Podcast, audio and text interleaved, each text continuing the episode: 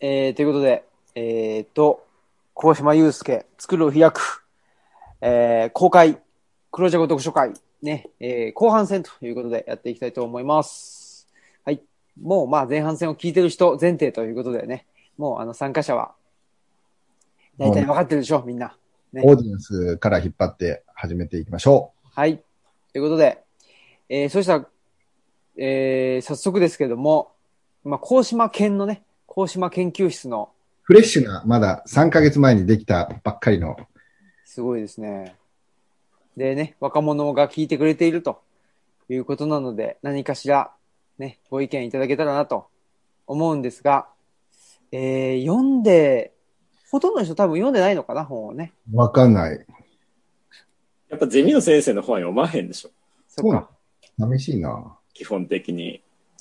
たくさん出てるしね、本がね。ちょっと聞いてみて、そこ。俺は聞けない。はい。じゃあちょっと誰かすいません。準備ができてる。かわいそうに。高島県の、どなたか、トップバッター、どうですか？誰もいないよ。あ、お、なんか今、うっすら、うっすら。うっすら出てきたよ。あ、すいません、えっあと、えイニシャル、なんか、そのネームみたいなのないんですけど。大島県の P4 です。お願いします。お願いしえっとま。ますず、お願いします。じゃあ最初に作るを開くを、えっと、読んだんですけど、読んでるの？読んでる、偉いす。げえ。すげえ。研究室入るときに結構みんなが読んでいて、そうなんややって。なくてやばってなって、きっかけはそれだったんですけど、すごい。その後に、期間。あとは、えっとガッツポーズが出てますけども。えすごいね。みんなの家の、えっと、最初の方のうんうん。のと、あと、えっと、あの、幻想都市風景のドローイング集を見たんですけど、私の中では、なんか、本じゃないんですけど、そのドローイング集、なんか、書いている内容とかはなかった、あ少なかったとは思うんですけど、一番幻想都市風景がすごい好きで、うん。なんかあんな小さいなんか見開きになっちゃうのがすごいもったいないなって 自分の中で思ってて、えっと、あと、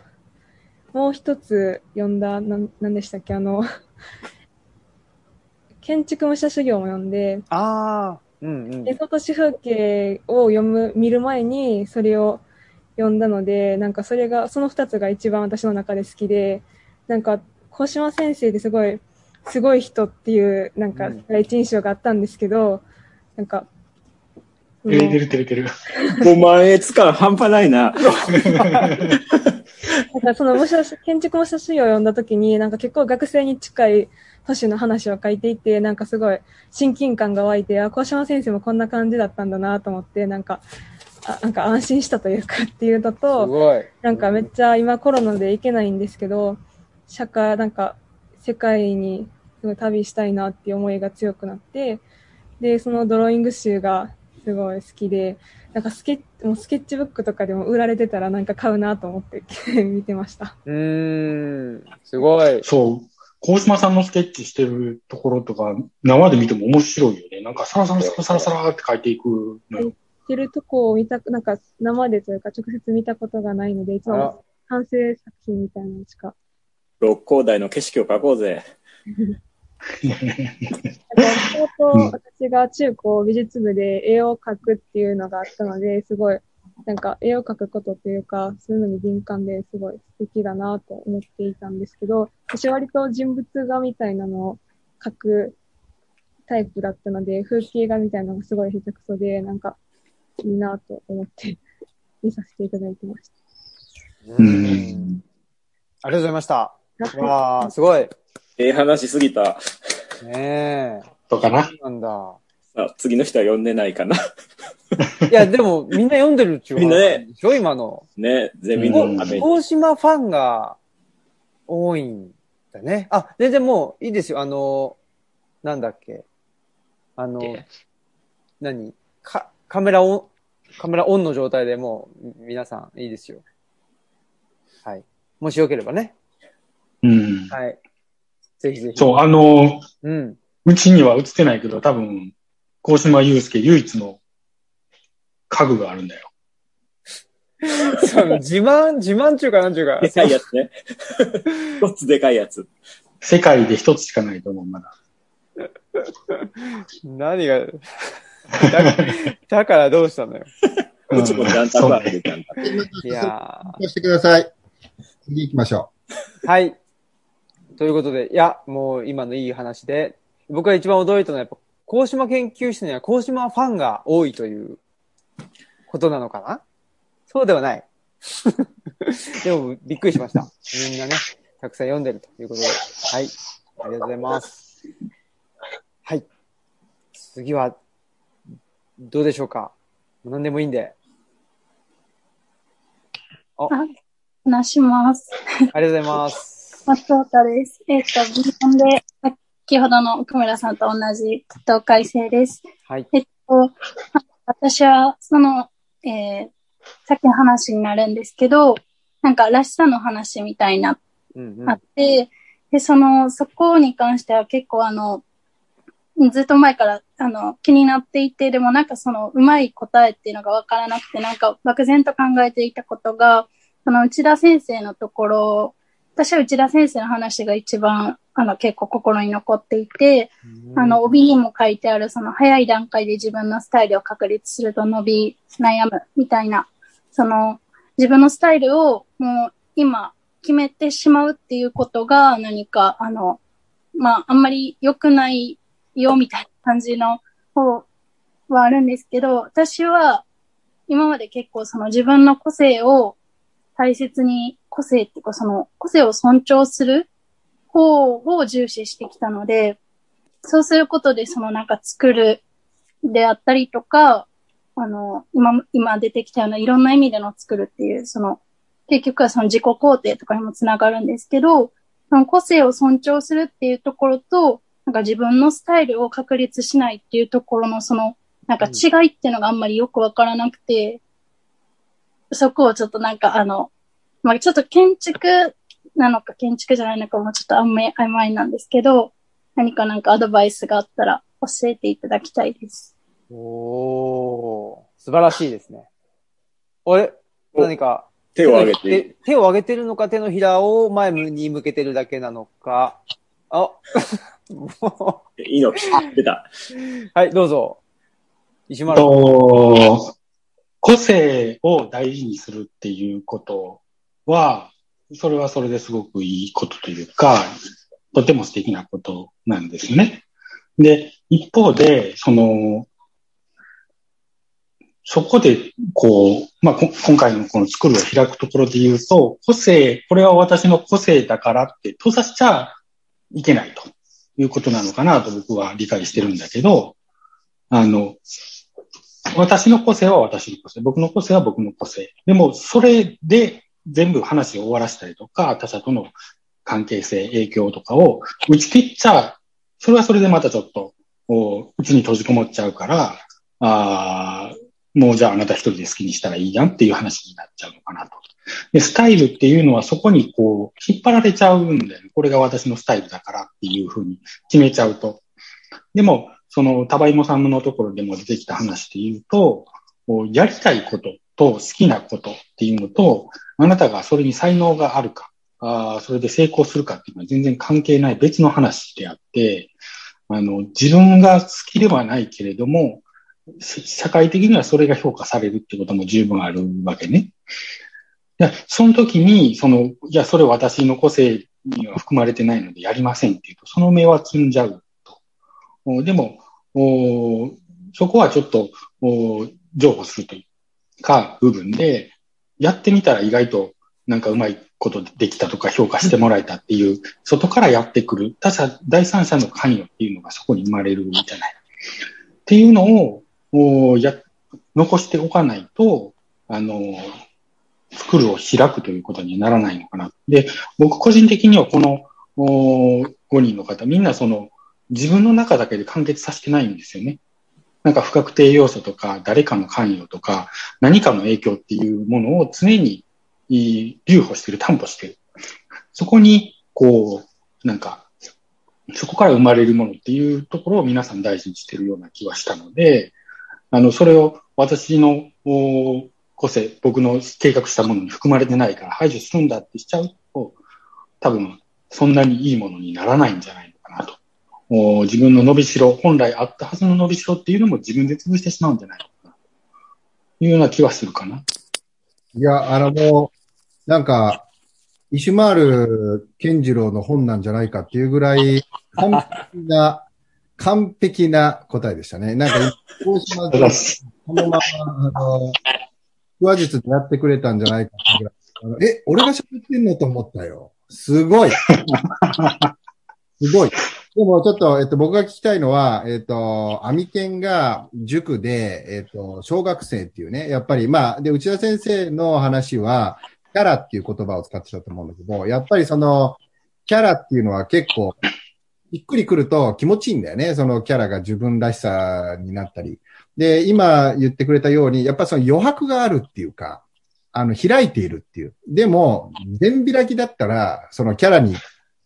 ならないんで、やっぱ閉じなきゃいけないっていう。この閉じて開くの、この塩梅が、今の、あの、質問に対して、やっぱりその、キャラ、個性、スタイルを作ることの大事さと、でも、そこに完結して没頭してしまわないで、余白を残しとくっていう、そこが他者との回路として残すから、あの、動けるっていうかね。でそういうふうに、あの、まさに言ってくれたと思うんだけど、その、塾をやっているときに、その子供たちそれぞれの、まあ、キャラっていうかスタイルがあり、こうすれば、えっと、こういう成功体験、まあ、逆に言ったら、東大生に入った A 君っていうのが、次なる B 君と C 君の場合に、それを追いかけさせようと、そのキャラにずっとやってしまう教え方っていうのが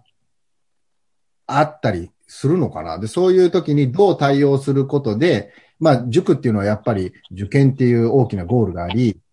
偏差値っていう数値化された中で上を目指す。でもそうじゃない学びだってあるんだよね。で、そういう時に、アミケンが今の話、まあその、東大生が個性とか、そういうのに向き合う姿を、小学生と一緒に学んでいる、まあ教えている、アミケンがどう思うかって知ってみたいと思った。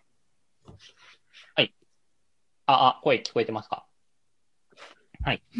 えーっと、小学生に国語を教えております。そうですね、そこで言うと、僕は、その、えー受験国語のメソッドを、まあ、ある種の芸事みたいなものと勝手に同じように思っていてですね。だから、とりあえず、個性とか置いといて、そのフォームを生徒にインストールするっていうところを意識してます。ただそのインストールするのに、えーっと、それは一人一人その、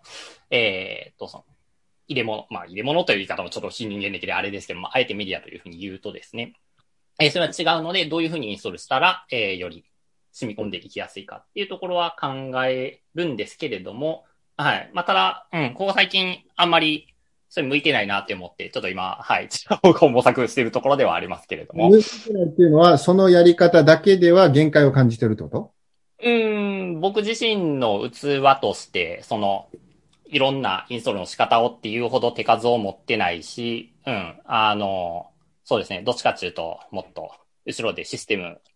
を作ったりする方が、それこそ向いてんじゃないかなっていうのをね、10年やってようやく気づきつつある今日この頃でごああざいます。自分自身の問題としてね。そうですね。し、うん、あそこでちょっと話それちゃうけど、もうほぼ一人でやってきてましたけれども、まあ、だ、誰かと一緒にやるところの、うん、えー、要するに勝手にもう俺は誰かと一緒にやるっていうのはそもそも向いてないっていうふうに、それこそ自分で決めつけちゃってたところはあるんですけれども、うん、一回その殻を取っ払ってっていうところで、はい、ここ最近は考えています。はい。はい、すいません。ちょっと話それちゃいましたが。そういう答えになってますかね。了解です。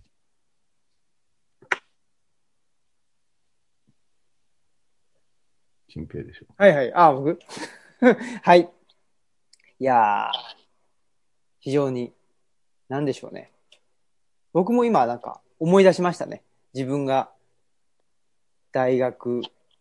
院生と、それこそ22、3とかね。その頃やっぱこの個性、個性問題がありましたね。個性問題。うん。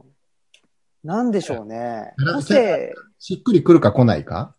っていう、なんだろう、なんか個性を持てっていう社会的要請じゃないですけど、なんか圧力？圧力みたいなのを、圧力があるのかないのかわかんないんだけど、なんか、やっぱり、いや、やっぱり個性とか自分だけの、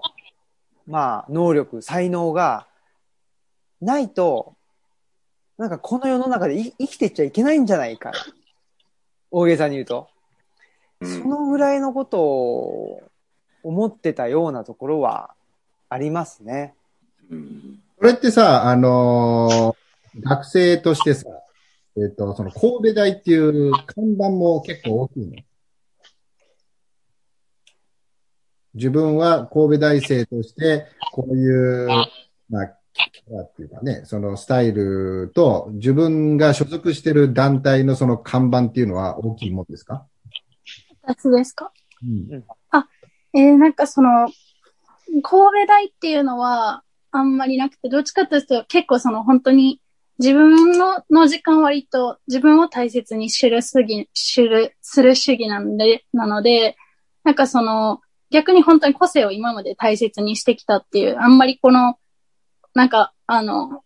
結構みんなと意見が対立することは、対立っていうかその意見が合わないことが多かったりすしたり、なんか自分だけ全然違うこと考えてるなみたいなのが普段あるったりはするんですけど、それに対して、まあ、なんかあの、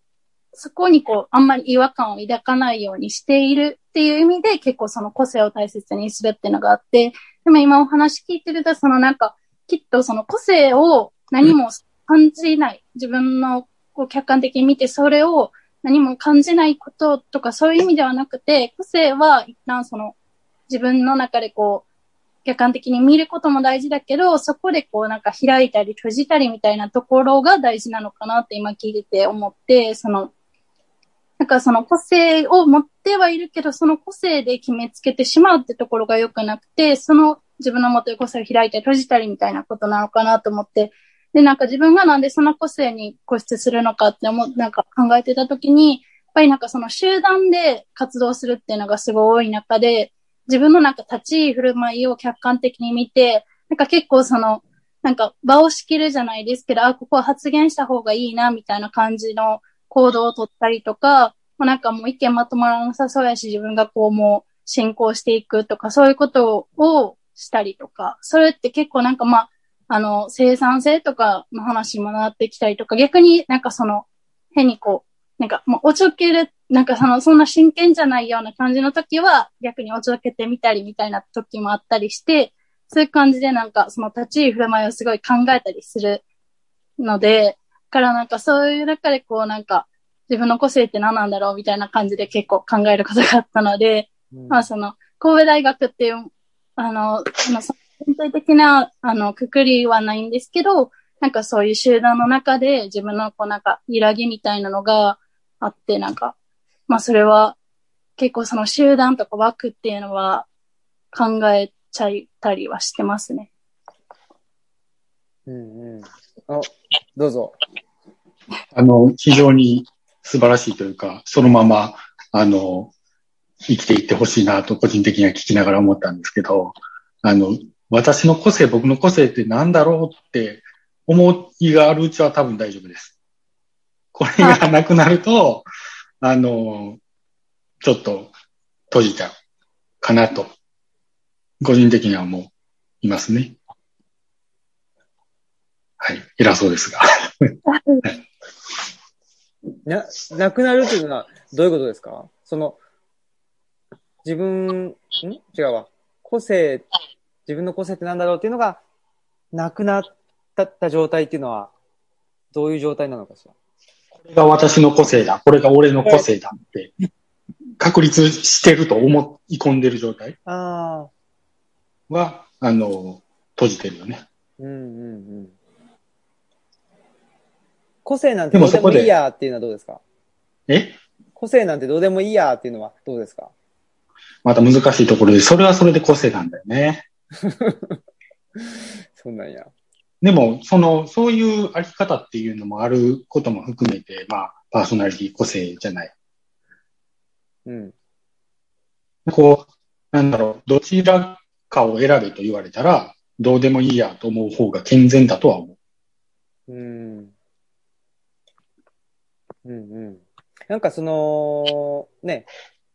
なんでしょう、その人、人として個性的であるっていうことと、またその作品を作るとか、まあ、ね、あの、皆さんは建築学科の人が多いと思うんで、多いっていうか、まあ、全員そうか。全員そうなんで、その作品を作ると。その作品自体が個性的であるっていうのはまたちょっと違うわけですよね。っていうのがもう一つあるし、あともう、もう一個、踏み、踏み込むというか言うと、うんと、僕はあの、まあ、歴史の研究もしてるんですけど、普段その障害者の方の就労支援っていう仕事してるんですけど、その社会、社会、まあ、さっきもちらっと言いましたけど、社会が何を要請してくるかっていうことによって、自分を変えざるを得なかったり、もしくは変えなくてよかったりとか、することもあるんですよね。だから、そういう意味で、例えばですけど、個性的な自分で、なんていうかな、その周囲、周囲との違和感を抱かずに生きていられるっていうのは、ある種、個性的でな人だと思うんですよね。で、それはそれで、その人のパーソナリティだし。で、もう一個は、作った作品とか、なんか関心があることが、他の人と違ったりとか、したら、それも個性的だし。あるし。で、それを社会に出したときに、えーそれ変だよとか、なんかそういうことを言われると、あ、じゃあこれ出さない方がいいんじゃないかな。だから自分の個性ってあるんだけど、出せない。なんかそういう状況にも、陥る可能性も、今後多分出てくると思うんです。まあそれが社会に出るっていうことだと思うんですけど、で、その時にその社会からの要請、まあ、あの、建物であればこういう建物を作ってください。でも自分は、いや、そんなん作りたくないし、みたいな。そこで、まあ、社会からの要請と自分の、まあ、個性っていうものの、を、まあ、どう折り合いつけていくか。もしくはぶつかって、もうちょっと、あの、建築はやめて、絵を描く方に行こうとか、なんか違う方向を選ぶとか。そういうことにもなってくるんかなっていうのは、やっぱり個性っていうのはすごく、うん、なんでしょうね。なんかその、えっと、自分探しと似ていて、その、中継ぎ年がね、あの、ピッチで倒れて自分探しって言っちゃったけど、やっぱりその、本人が自分探しをするっていうことは、一方通行じゃなくて、今ね、新平が言ってくれたように、外との、えっと、総合作用というか、その関連で立ち上がる個性みたいなものでもあるわけで、自分っていうものはこうだっていうふうに勝手に主張することと、えっと、自分はこう思われたいっていうを実際にどう思われてるかっていうのは、その、常に総合関係だから、あの、なんて言うんだろうね。あの、最初の話に戻るけど、常にその、遊びを持っとくっていうか、自分が、あの、自分の個性っていうものを常に、あの、動く遊びを持っておく余白の部分を持っておくっていうことを、あの、意識することで、社会とどう調調停していくかっていうことが問われるんじゃないかなう。うん。歓喜先生どうでしょうか？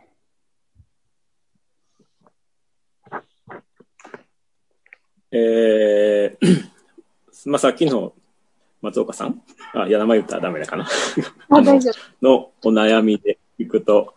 まあ、あの、本当に、新平さんが言ったように、その、作品のね、個性の話と生きていく上での個性の話ってまた別だし、多分個人、一人でいる時の個性と組織に入った時の個性ってまた違っていって、で、その、組織になった時に、えー、まあ、まあ言ったら、周りに合わせることをもって自分の個性がなくなると思うことが、まあ、しんどくないなら全然それは組織として機能してるということやからいいと思うけどね。なんか多分最初にそのまま、イシュマールさんがそのまま社会に出てくださいって言ったのは多分そういうところもあって、でもそれがものすごく嫌で、まあ疑問を持つっていうのと嫌っていうのはまた違うと思うんだけど、ものすごく嫌でなければね、いいと思いましたけどね。うん。どうでしょう？ん。そう、なんかもう本当にしんどくてっていうところまで来ちゃったら、それはやめた方がいい。う。うんいいから、あの、そこが難しいところというか、あーどこでその線引きして撤退するのか、まだ踏み込むのかっていうのは、本当に人にもよるし、難しいところだけど、ちょっとしんどいな、これ以上はしんどいかなと思ったら、もうそこはもう、もうダットのごとく逃げてもいいと思うけどね。うんそもそもそういう話やったんかなとか思いながら今聞いてたけど。確かに。先生、ありがとうございます。ありがとうございます。そしたら、どうでしょう？男性陣は、本を読んでないと。鹿島県美容の増下と申します。どうもです。あ、えっと、本はですね、あの、作ろう開くも読ませていただいて、えあとはらいね。これからの建築家も読ませていただきました。やっぱりなんかそのスケッチが良くて。その、ただ単になんか写実的に書いたってだけじゃなくて、なんかその、まあ、高島さんもゼミで一度おっしゃってたんですけど、その、えーっと、なんて言ってやったっけ、あの、その、なんやろ、その見たまんま書くんじゃなくて、なんか自分の心の中を書き出すみたいな、まあそれがドローイングの本質だとおっしゃってたんですけど、そういうドローイング書かれてたんで、結構その、なんやろ、普通に、その写真を見た以上になんか気持ちを書き取ってられるっていうか、そういうドローイングで、まあ、結構今こういう時期ですけど、やっぱり旅に出たいなっていうのはめちゃくちゃ思いました。うんうん。で、まあ、先ほどのなんか個性の話なんですけど、ちょっと、ちょっと話からずれちゃうかなと思ったんですけど、個性ってなんか、その、人に合わせるか合わせないかじゃないんじゃないかなって思って、その、結局、なんか、個性、結局僕も、あの個性があるっていうのはめちゃくちゃいいことだと思うんですけど、ただその個性を突き詰めた結果、なんか、他の人と同じようなことをしてたとしても、それはそれで結構いいことなんじゃないかなって思っていながら聞いていました。でしょうか。はい。ありがとうございます。なんかめちゃくちゃドローイングの人気がありますけど、高島ゼミではドローイングの指導はしないんですか？なんかリクエストありそうな感じがするけど。ほんまや。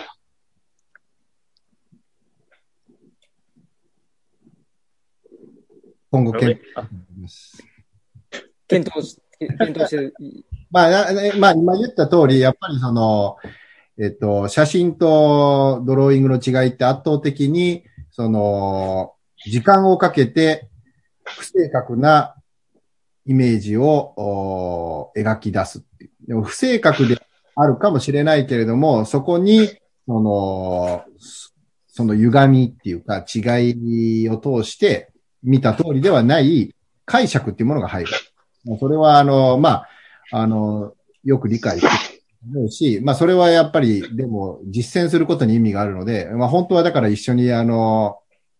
ゼミを外でやって、建築を見に行って、一緒に、あの、スケッチしたりしながら、あの、それを言語化して語らうっていうことをやりたいんだけど、まあ、夏休みぐらい、ちょっと落ち着いたら、四国とか、近場をなんかゼミ、ゼミ旅行じゃないけど、ゼミ合宿。まあ僕の建築にももっと案内したいけれども、なんか他の名建築をみんなで見に行ってスケッチするっていうのはやりたいなと思ってますけどね。高島君って誰かにドローイングを習ったで全く習ってない。独学？まあ独学っていうかね、まあ常に、あの描き続けているから、こういうふうに言語化できるようになっただけで、あのその本になってる、その学生時代のスケッチとか、まあ講義でもよくだから、あの、あ、これ大学2年生の時のスケッチですって言うと、まあ、今オンラインで学生たちの反応が見えないけど、まあ対面でやってた時は、あの、おーっていうね、まあ、反応があるわけで、でもやっぱりそこからずっと継続してるっていうことが、あの、今言ったように、そうした解釈みたいなもの、建築っていう言語を、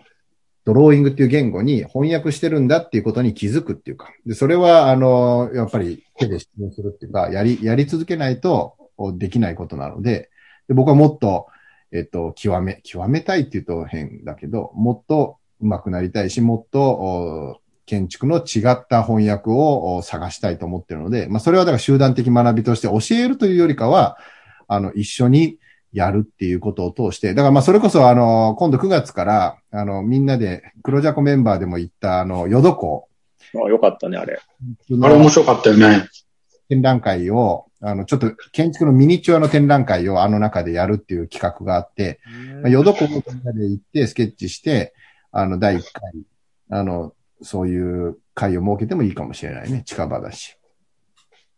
ドローイングと幻想と主風景はやっぱ別なんでしょ？そうだね。あの、まあ、えっ、と、ドローイングというか、まあ、スケッチがそういうものっていうか、あの、で、幻想都市風景っていうのは対象があるものではない、架空のものから書くので、えっ、と、夜、太陽のない時間に描くもの。で、それは完全にイマジネーションっていう、まあ、えっと、フィクションって言ってるけれども、フィクションを描くっていうのが幻想都市風景で、スケッチっていうのは、デッサンとして対象を見ながら描くっていう。でもその対象を見てその通りに描くことをしないっていうことかな。そこに自分なりの解釈をあの描き込んでいくっていうことに意味があると思うっていう。はい。うん。はい。ありがとうございます。あのーね、何人かの方おっしゃってましたけど、ね、あのー何ですか、建築？見にね、世界にと出て行きたくなったっていうことでおっしゃってたけど、まあ、現状がね、そこを、まあ、許さないっていう状況があると思うんですけど、ほんで、まあ、大島さんの基本としてもね、やっぱり実際に見て、で、実際に、まあ、スケッチするっていうところが一番、ね、あの、経験値としてはいいということだろう、だと思うんですけど、まあその、リアルが良くてバーチャルがダメとかっていうことじゃなくって、やっぱり今はね、その、実際になかなか世界ね、見に行けないっていうことで言うと、なんかちょっとオンラインとか、そういう形で何かその補う、実際に見てそのスケッチするっていうのを補う何か経験値になるようなことを、その、オンラインでできないもんかなと。いうふうに思うんですけど、その辺は高島さんどうでしょそれはね、えっ、と、すごく難しい。あのー例えば、その、えっ、と、バーチャル空間みたいな、だからスケールがないところで、その、例えば代々木体育館を、まあ、ヨドコでもいいんだけど、どんな建築でも、その中に入っていく。それがどれだけ、まあ、5G とかデータ量とか、どれだけのリアリティを持ったとしても、全く違うものだと思うんだよね。で、その写真から描かないっていうこともそこにあるっていうか、まあ写真から僕は描いたことないからわからないんだけど、写真っていうものは視点が動かないので、あの、圧倒的に情報量が少ないっていうか、で、それを、そこから自分なりの解釈を描いて書くときに、やっぱその自分がどういう情報を享受するかっていうところが鍵なので、リアリティのある 3D バーチャル体験みたいなのがガチャンとできるようになったとしても、やっぱり違うと思うんだよね。その、リアルな空気感とか、雨が降ってくるとか、風を感じるとか、音が聞こえるとか。ななので、そうしたいろんな情報を自分の中で整理して、指を通して二次元のスケッチ、ドローイングを描くので、それはオンラインでは、僕は多分、えっと、まだこの技術では、今のある技術の延長線上に、それを保管するものはないような気がするんだ。まあ、Google Earth で今どこにでも行けて、で Google Earth で例えばその、世界のガウディの建築とかを、ズームし、ズームインしたり、ズームアウトしたり、上から見たりっていうことにおいて、ガウディの建築を理解することは、現地に行った時よりもいいこともあるかもしれないよね。でも、それは逆に言ったら現地を行ってから、そのバーチャルリアリティとかそこに入ったら、もっといいに決まってるっていうか、なので、その、バーチャルの方だけで保管するのはかなり難しいというか、やっぱ身体性がない。で、そのやっぱ身体性をオンライン上では、さっき言ったように空間と身体が常に混然一体としてあることで言うと、バーチャルにおいては、その身体性が今いる場所にしかないので、これ今今日こうしてバーチャルだからこそ、まあ成立したけれども、これ神戸大でオンラインでやってたら、我々、まあ俺以外の皆さんの4人の感覚と、えー学生たちが4人から受けた印象っていうのは違うだろうし、あの身長とか、ね、大きく、あの、いろんなものを今、このスクリーン上でしか見えてないので、その想像力を補う。で、本で言うと声だと思うんだよね。だから僕はその5人と対談して声を聞いて言葉にするけれども、皆さんはこの本を読んで声が聞こえるのは多分まあ、内田先生ぐらいで、その他の人はやっぱ声が聞こえないっていう。で、それが別に悪いわけじゃなくて、声が聞こえるようになってきたときに、響いてくる、なんて言うんだろう、震度みたいなものが変わってくるんじゃないかなっていう。で、そうしたものを自分の中でどれだけ持てるかっていうと、やっぱり実際に行くことを何か保管できるものはないと思う。もちろん、バーチャルに行くことによった視点と側面はゼロではないけど、それはちょっと保管はできないのかなっていうふうに思う。うんうんうん。多分その、なんでしょうね。まあ僕もそうだし、鴻島さんもそうだし、ね、まあ黒ジャコメンバーみんなそうですけど、まあ、いわゆる身体っていうかね、このか体っていう部分がすごく重要だって思ってるからこそ、まあ内田先生の本読んだりとか、合気道したりとかしてるわけなので、まあ、今のお話っていうのはやっぱり空間を、身体を通して、まあ思考するとか感じるっていうところなので、やっぱりオンラインだと、どうしても不足してしまうというところなのかなと思うので、そういう意味では、まあ、それ、高島県にいる人っていうのはみんなやっぱりこの身体っていうところにね、関心があるのかもしれないけど、逆にその身体っていうのを取っ払った時に、例えばその幻想都市風景の中には身体的なものがなかったりするんだと思う。まあもしかしたら、まあ、こう見たら身体的なものはあるかもしれないけど、でもパッと見た感じは、あのね、えーフィクションだし、ないとしたときに、なんかそこに僕オンラインの可能性とかね、例えばですよ、なんかそういうものも出てくるんかなというのは、なんとなくね、なんかあの直感でしかないですけど、だからそれを建築と呼ぶのかと言ったら、呼ばないのかもしれないですけどね。だけど、自分の表現方法としてやっぱり何を表現したいのかっていうのが一番、なんか大事なんじゃないかなっていう気はしています。というようなことを思ったので、鴻島さんに今のような質問をしました。はい。えー、そしたら、どうですか？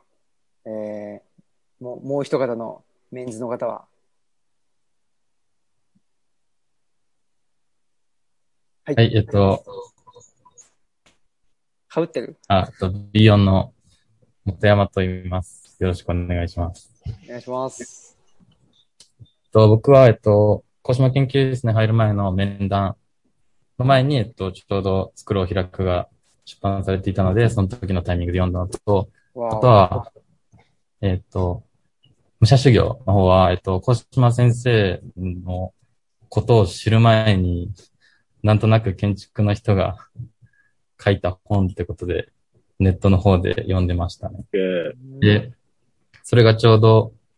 2年生の夏ぐらいのお。コロナの1年前の時あって、僕はその年にはヨーロッパ行けてないんですけど、その高島先生の本読んで、まあ、ヨーロッパにも行きたいな、来年は行くぞと思ってたら、行けなくなっちゃったみたいな、あらそういう苦い思い出があるのと。で、あと、本の内容とかではやっぱ一番最初の方に、高島先生が書いてあった、その、新しい、初めて行った都市に着いたら、まずそこの一番高いところに登りなさいっていうのは、すごい印象に残ってて、それに従って僕も留学でトロントに行った時は、最初に CN タワーという、まあトロントで一番高いところに登ったし、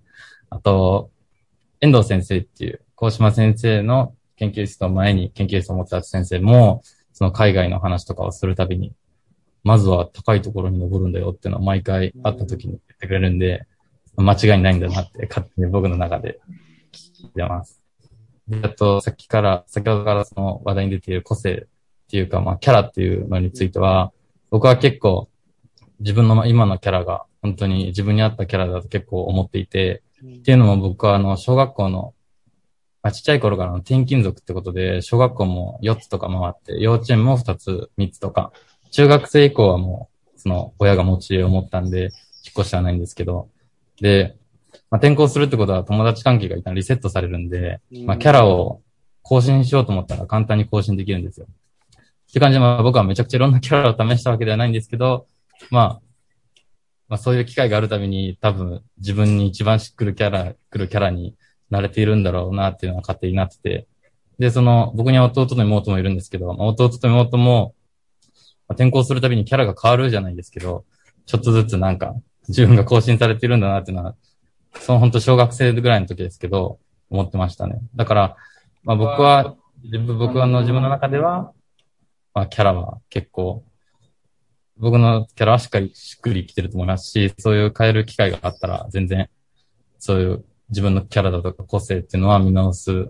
ことは全然いいことなのかなと思ってます。だからまあ固定しなきゃダメとか、定めなきゃダメってのはなくて、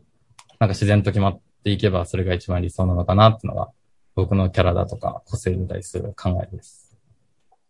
うん。袋を開くの中で、その5人の中で一番共鳴したクリエイターというか、誰でしたか僕は、えっと、一番はやっぱり内田先生ですかね。これ読んだきっかけで、あの、あ内田先生、内田先生のことは申し訳ないんですけど、この本で初めて知って、で、それをきっかけにちょっとまあ、一回、一回会ってみたいなと思ったのが、この前の5月の時にお会いできたので嬉しかったです。うん。はい。ありがとうございます。いやー、やっぱり、キャラとかね、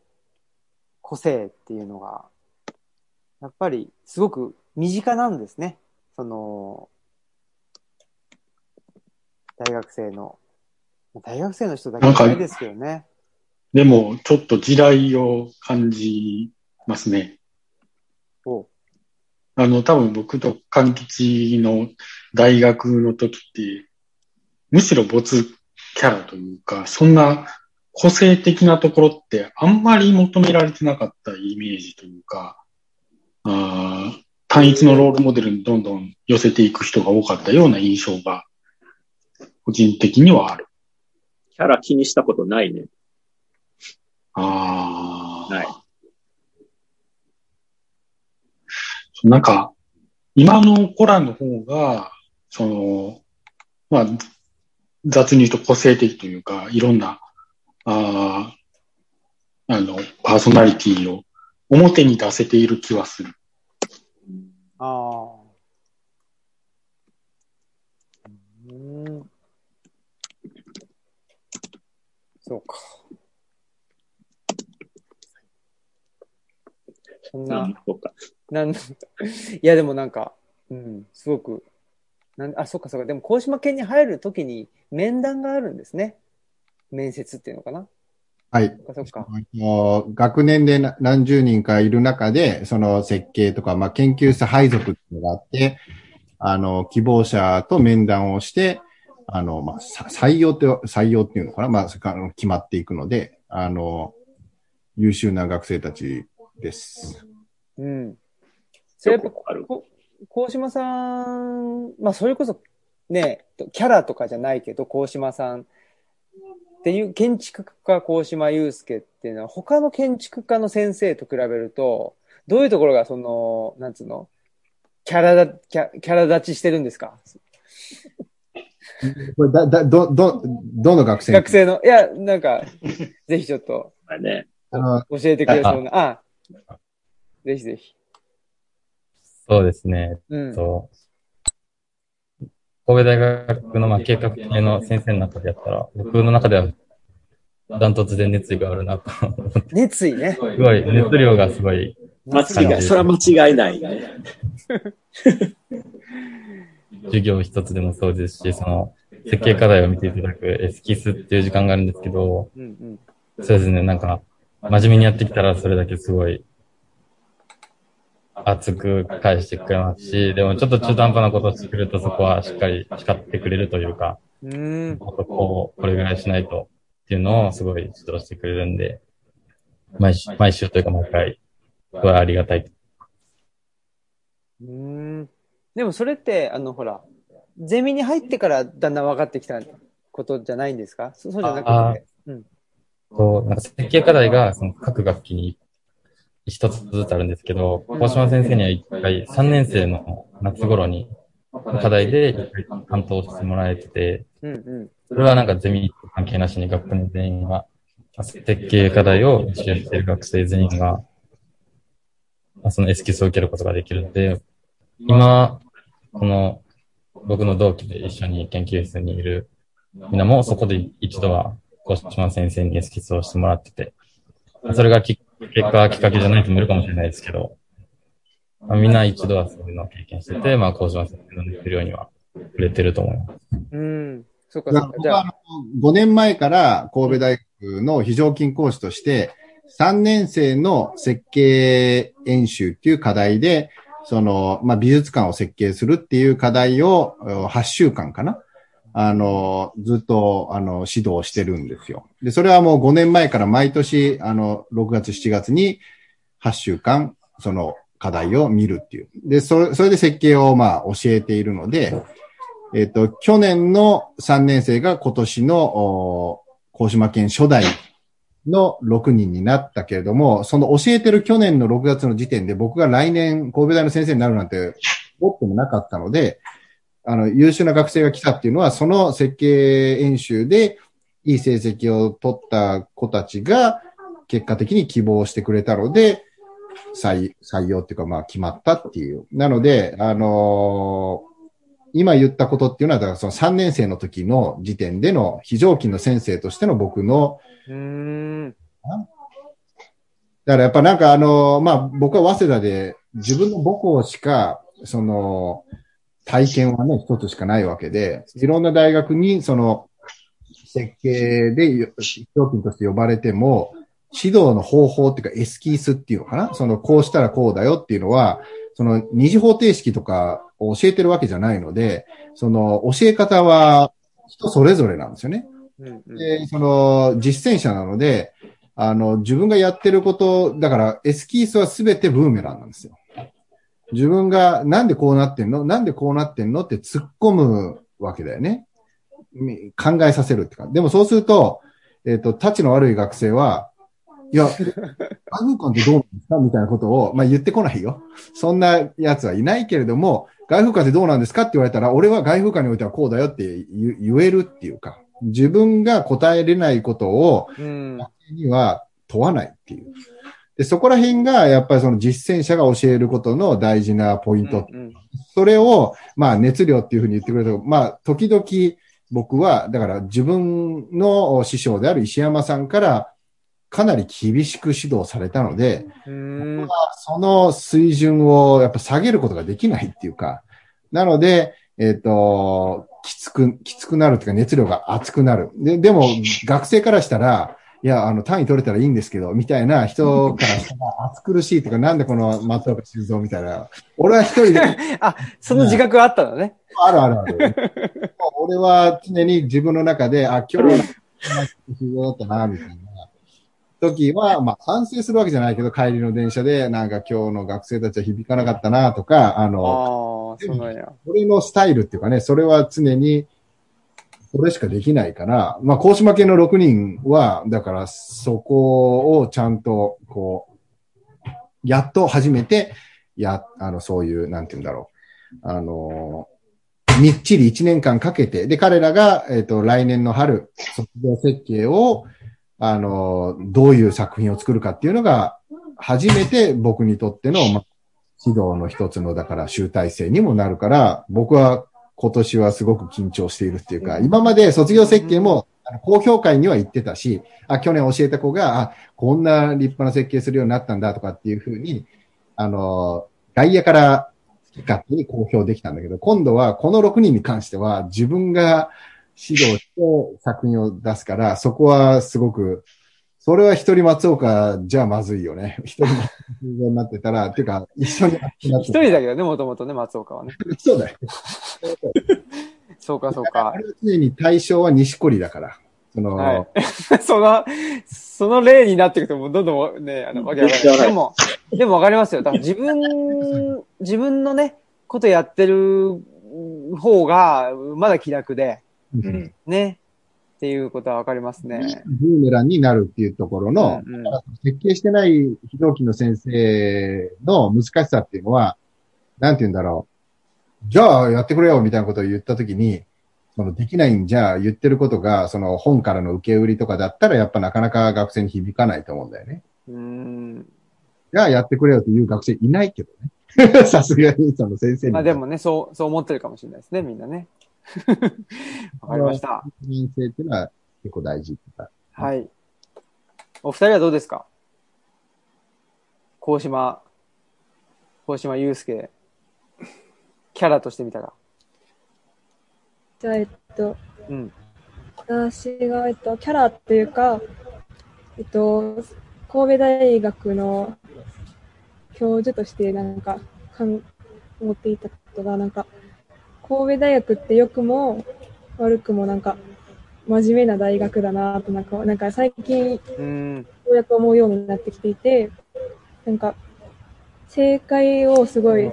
丁寧になんか教えてくれるっていうのはあるんですけど、うん。他の教室とかで自分の作った作品とかをどう教え私たちに伝えるかって時にまずコンセプトの説明をしてくれてここの動線はこういう計画をされていてこういう工夫がされているんだよみたいな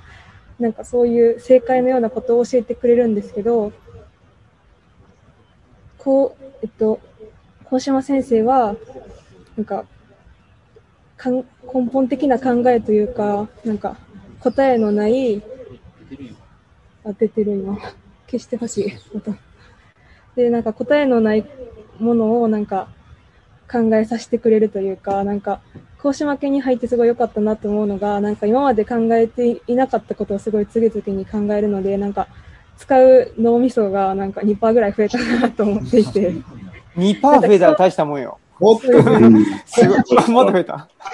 なんか、人は脳みそを10%かぐらいしか使ってないみたいな。言うからね、そのうちの2%増えたらすごいですね。そうですよね。私はなんか、2%ぐらい増えた気分で、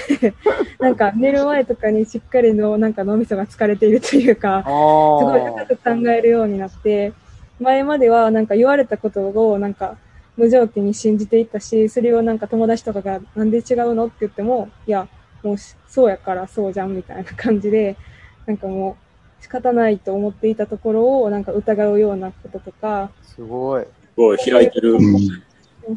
うん。まあ、開いてる。考えをなんか教えてくださるっていうのはすごい、なんかあんまり他の、えっと、私が4年間受けてきた中ではななんかなくて、すごいそれがいいところだなと思いました。すごい。すごいにんまりしてる、大島くん。ねいや、でも、ヘビーフェイスが全開を。本当ですね。いや、でもあれだと思いますよ。その、ね、今までの4年間しっかりやってきたからこそ、ね、やっぱり、今があるというかね、高島さんみたいなね。でも最初からだってね、いや、お前考えろとかってね、言われたらね、もう脳みそ疲れてね、寝れなくなっちゃうみたいなね、感じになりますんでね。はい、わかりました。ありがとうございます。はい。えっ、と、他にはいかがでしょうか？ぜひちょっと、キャラ高島を教えてください。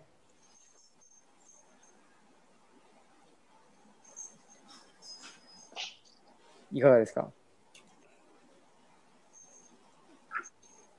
まし、まましたくんか、あ、あやかさんかな。あ、もう、マシモと言います。あ、ましもさん？くん。キャラです。ちょっと難しいんですけど、やっぱりなんか、勢いが結構、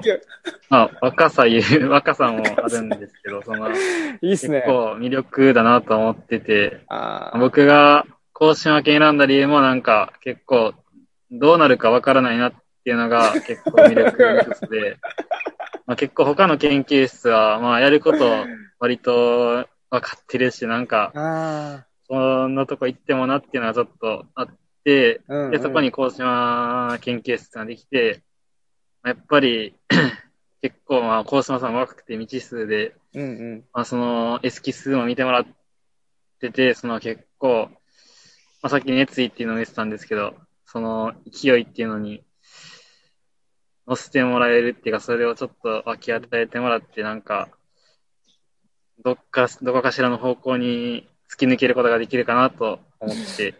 選びました。でもなんか、高島さん先生のキャラとしてはなんか、結構そのエスキスの時は結構怖いイメージっていうのが先行しちゃってたんですけど、うんうん。まあやっぱり本とか読んで、まあ、ゼミをしていく中でめちゃくちゃ、やっぱりこっちのことも思ってくれて、人間性が ものすごく豊かな方で、っていうのが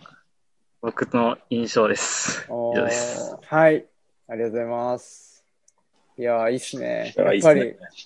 ね、未知数だから選んだって。ね すごい。謎のラジオに呼ばれるっていう。確かに未知数。そうやん。いやね。本当ですね。でも、うん。でもだからいや僕も、その、なんていうかな。鴻島さんっていろいろやってるからね。建築だけじゃ、まあ本も書くし。で、本も建築の本だけじゃなくてね、いろんな本、あの、対談集も、まあ今回もそうですけど、とかね。なんか本当なんでしょうね。未知数っていうのは確かに。ねそうです。なんか、うん。その、まだ何もないっていうよりは、なんかいろいろありすぎて、なんか逆にどういう方向に行くのか、もう全然わからないっていうか、うんうんっていうのは未知数だなと思ってました。ねえ。でもそれを、なんていうのかな、未知数と思って面白がろうっていうね、えー人が、な人っていうか、若者が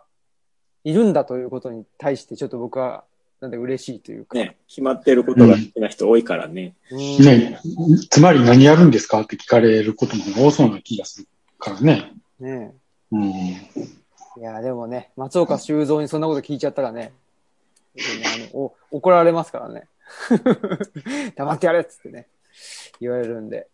はい、ありがとうございます。じゃあ、彩香さんはいかがですか？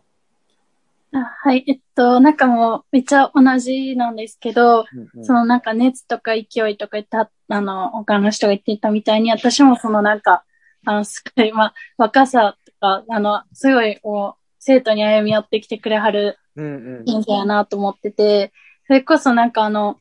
なんか未知な部分もあって、私はあの、なんか高島先生に最初の、えっと、研究室入る、配属前の面談でも言ったんですけど、もともとその大学1回生の時にもうなんか、あの、もうめちゃくちゃ、もうこの教授大好きってなったあの、先生がいて、もうその講義を、えっと、大学入学して一番最初の講義が、その先生の講義やったんですけど、そこでなんか建築家のなんか姿みたいなのを見て、あ、建築って素晴らしいなと思ったのがあって、まあ、遠藤先生っていう先生なんですけど、その先生の研究室に絶対行くぞってなってたのが、あの、早期退職しはっで、それで、えーってもう結構本当に絶望に暮れてて、もうなんか、うんうん。なることすらもなんかもうなんか、なりたくないなみたいな、もうなんかどうしようみたいな感じだったんですけど、うんで、なんかそこで、高島先生の研究室ができるっていうところで、そこになんかあの、あの、なんか、あの、高島先生の研究室ができる前は本当にどこにもなんか照明あんまりちょっとなんか、あの、自分は向かないというか、なんかあの、うん、閉ざしてしまってたんですけど、うん。なんかその、あの、大島先生の研究室を結構こう、意欲、能動的に選択したっていう部分はあって、遠藤先生の研究室がなくなったからじゃあ第二っていうんじゃなくて、なんか高島先生は高島先生ですごい魅力的だったので、そこになんか自分とのその化学反応みたいなのになんかすごい、なんか、あの、本当にそれこそ未知みたいななんか可能性があるなと思って、やっぱそれはもうなんか、小島先生からなんか滲み出てる人柄だったりとか、なんか今とかだったら身近に見ててすごい面白いなと思うのは、なんかあのリアクションとかがすごい、なんかあの結構、確かに。ワオとかね、言うしね。感性、感性もすごい豊かな部分があって、あなんか、あの、それがしかも前面に出てるから、その人としてすごいこう、オープンだし、そこがなんかこう信頼できたりする部分でもあるので、近さっていうのにもつながっていたりとか、だって、あの、そんな感じです。なんかあの、うん本当に、はい。そんな感じです。はい。ありがとうございます。なんか、皆さんが感じてること、多分我々も高島さんに対して、ほぼ同じことを感じ続けてるよね。かわいいかわいい。うん、なんかすごくオープンだし、すごい熱量があって、カロリーが高いというか、まあ、で、なんか、い一緒になんか面白い、いろん、なん、なんかしら面白いことできそう。で、それを拒絶されなさそううん。っていう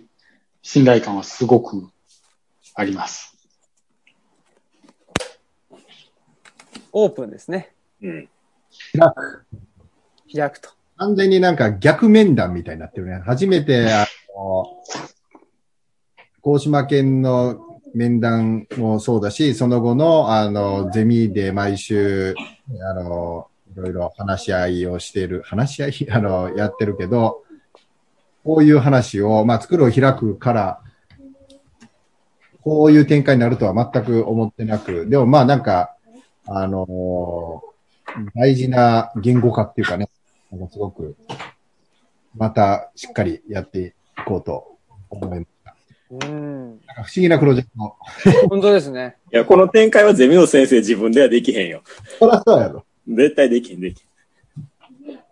いや、面白かった。あのーね、ちょっと、なんかわからないっていうことがまさに、うん。がまさにその一つ。うん。こればっかりがずっとまずは一年間やってみようっていうね。うーん。ちょっと、高島県に遊びにも行きたいですね。うん。リアルでもね。本当だ。遊びに行きます。はい。はい。じゃあもう、だいぶ遅くなっちゃったんで、すいません、皆さん。ご飯食べてますか？大丈夫ですかね？はい。お母さんみたいなこと言ってる。る。お父さんじゃない。お父さん、そうそうお母さん。締めのコメントってどうどうしてたんだっけ？ん？締めのコメントってどうしてたんだっけ？締めのコメントね、特にないです。さよならっていうぐらいですよ。